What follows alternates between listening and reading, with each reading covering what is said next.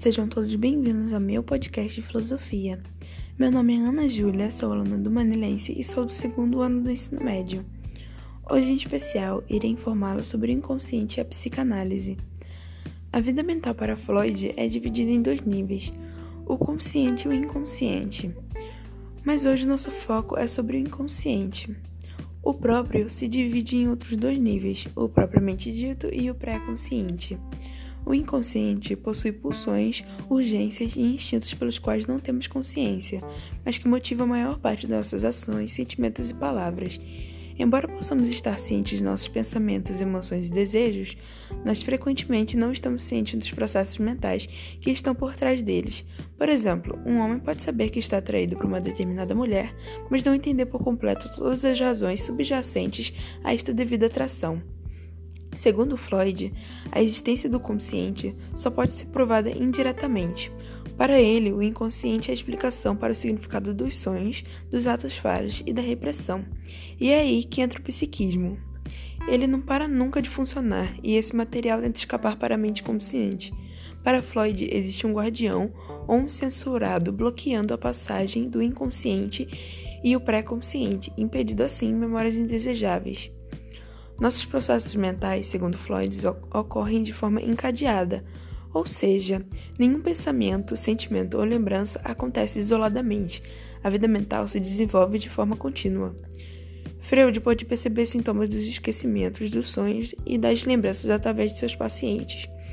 O objeto central da psicanálise era o estudo do inconsciente, tendo como método a interpretação e como instrumento a linguagem corporal verbal expressa pelos sintomas e pelos gestos. A finalidade da psicanálise era a cura das perturbações e doenças mentais, as neuroses. De acordo com Freud, nossa vida psíquica é constituída por três elementos, dois deles inconscientes e um consciente: o id, o ego e o superego. O id é um reservatório de energia psíquica formada por instintos, impulsos e desejos, chamados pulsões. Para Freud, são todos de natureza sexual. O segundo elemento é o ego, a menor parte da nossa psique.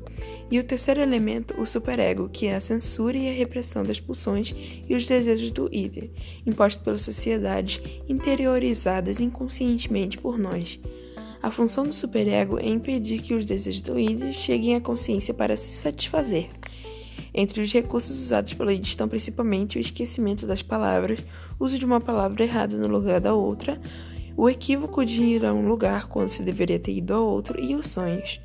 Freud demonstrou que há dois conteúdos em um sonho: o conteúdo manifesto e o conteúdo latente. O conteúdo manifesto não temos consciência nem dormindo e nem acordados. Já no latente, é um desejo que o id realiza.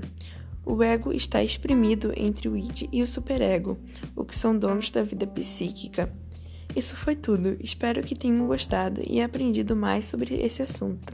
Até a próxima!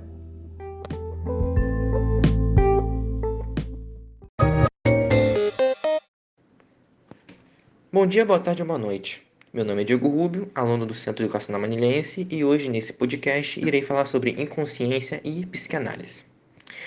Para entender o que é inconsciente, é preciso, antes de mais nada, compreender a duplicidade de seu significado. Essa palavra define todos aqueles processos mentais que ocorrem sem que o indivíduo se dê conta, sem que tenha consciência sobre eles. Esse seria o significado mais amplo ou genérico atribuído ao termo. A maior parte dos pesquisadores da psicologia e psicanálise defendem a existência desse processo. No entanto, quando esse termo é apropriado pela psicanálise, ela se torna um conceito. Por isso, dentro desse campo de pesquisa e trabalho, ela assume um significado mais específico. Uma forma, podemos dizer, de metáfora para compreendermos o sentido psicanalítico mais facilitado é o esquema do iceberg, onde a parte emersa, a parte que está acima da água, pode ser considerado consciente onde nós temos total controle e uso, que seria nosso modo de falar, nosso jeito de agir, pensar, raciocinar em certas situações.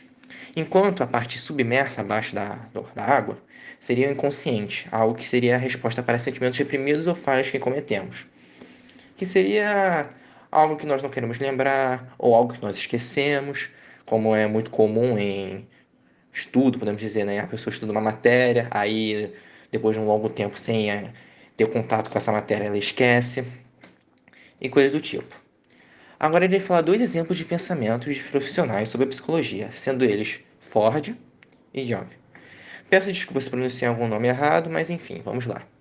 Para Ford, o inconsciente seria uma caixa preta do indivíduo, onde é acumulado informações. Ela não seria uma parte mais profunda da consciência, nem a que possui menos lógicas, mas, ou, mas uma outra estrutura que se distingue do consciente. Enquanto Jung fala que o inconsciente é onde se encontram todos aqueles pensamentos e memórias ou conhecimentos que foram um dia conscientes, mas sobre os quais não pensamos naquele momento, que é quando nós esquecemos ou podemos relembrar conforme a prática, estudo e coisas do tipo. Sendo exemplo de expressões do inconsciente os sonhos, o mesmo vale para o ato de trocar o nome de alguém ou soltar alguma palavra descontextualizada que seria na hora de uma conversa você sem querer falar o nome de uma pessoa errada, ou você falar uma coisa nada a ver, coisas do tipo. E também coisas que nós fazemos sem perceber, ou que não são muito do nosso comum, podemos dizer, que não é o nosso modo de agir. Também podemos citar, para um exemplo dessa estudo de psicanálise, um filme que eu até recomendo, Fragmentado, que é um filme onde o personagem, digamos, principal contém vários tipos de personalidade. Que uma, como usando o sistema do iceberg, quando ela está no controle, ela fica na ponta do iceberg, ficando consciente. Mas, como ele tem ele contém várias personalidades, elas acabam lutando para assumir o controle. Então essas personalidades ficam no inconsciente. E conforme elas vão lutando, elas ficam trocando de local. Aí alguma do inconsciente pode ir para o consciente e vice-versa. É um filme bem interessante, dá para entender um pouco sobre esse assunto e eu recomendo. Mas enfim, espero que tenham gostado desse podcast e desejo um ótimo dia a vocês. Forte abraço. Olá, eu sou Matheus Menezes, da turma 2001, e vou explicar sobre o inconsciente e a psicoanálise. Freud foi o desenvolvedor pai da psicoanálise. Freud demonstrava que a maior parte da vida psíquica se desenrolava sem que tenhamos acesso a ela. Ali se encontram principalmente ideias reprimidas que parecem disfarçadas nos sonhos e nos sintomas neuróticos. Esses sonhos eram um caminho de ouro para o acesso ao inconsciente.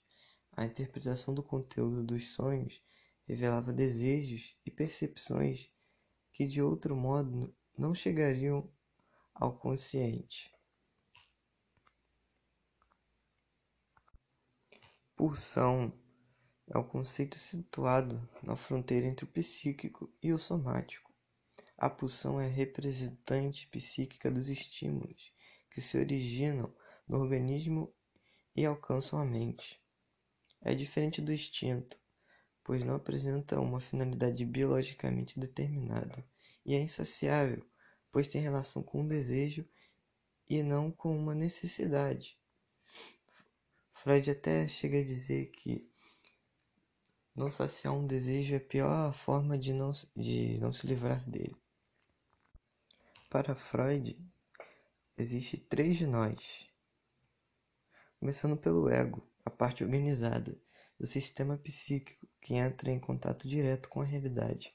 Tem a capacidade de atuar sobre ela numa tentativa de adaptação. O ego é mediador dos impulsos instintivos do ID e das exigências do superego. O ID, fonte de energia psíquica, é formado por pulsões e desejos inconscientes.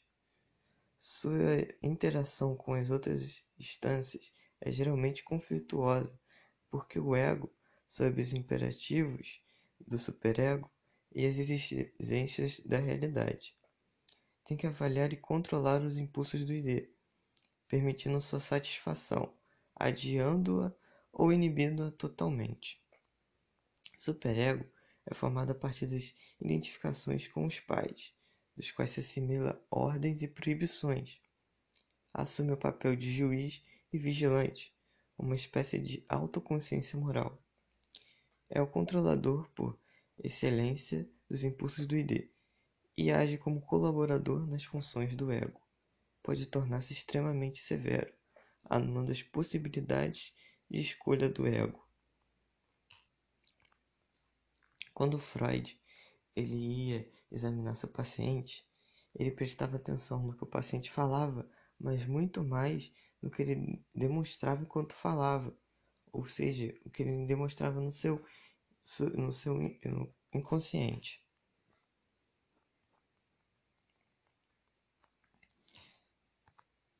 Pois ali estava guardado os verdadeiros sentimentos. Por isso que ele, ele via muito a expressão facial e os movimentos que o paciente realizava durante a conversa entre, ele, entre eles. Em geral é isso. Muito obrigado por ouvir.